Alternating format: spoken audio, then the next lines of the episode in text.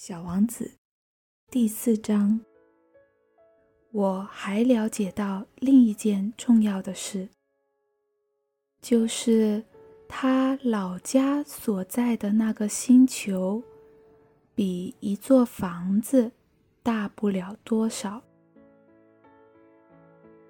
这倒并没有使我感到太奇怪。我知道，除地球。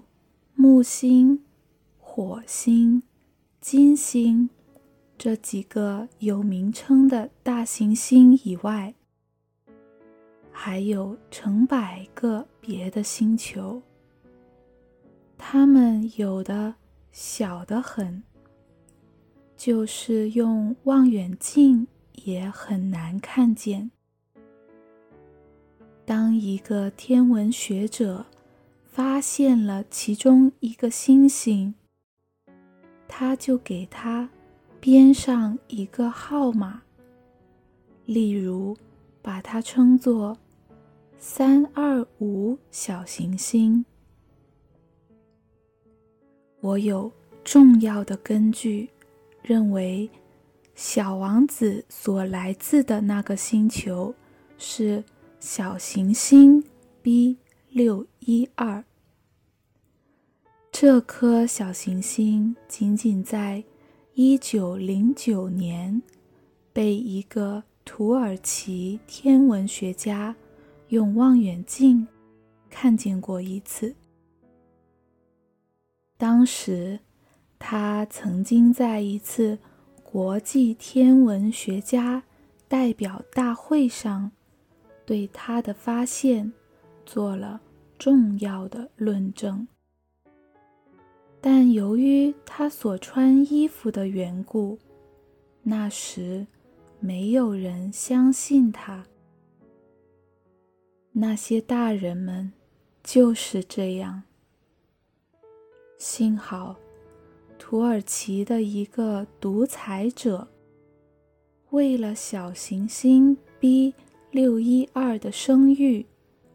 迫使他的人民都要穿欧式服装，否则就处以死刑。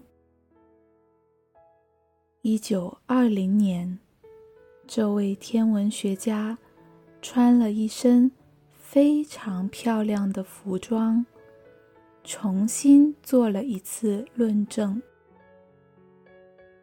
这一次，所有的人。都同意他的看法。我给你们讲关于小行星 B 六一二的这些细节，并且告诉你们它的编号。这是由于这些大人的缘故。这些大人们就喜欢数字。当你对大人们讲起你的一个新朋友时，他们从来不向你提出实质性的问题。他们从来不讲他说话声音如何啊，他喜欢什么样的游戏啊，他是否收集。蝴蝶标本呀，他们却问你：他多大年纪呀？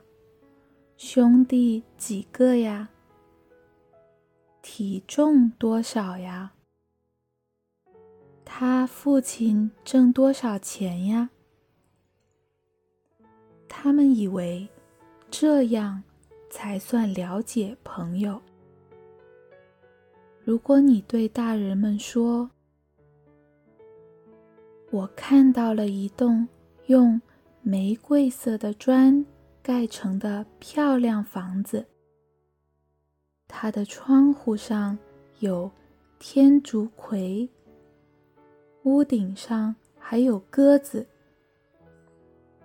他们怎么也想象不出这种房子有多么好。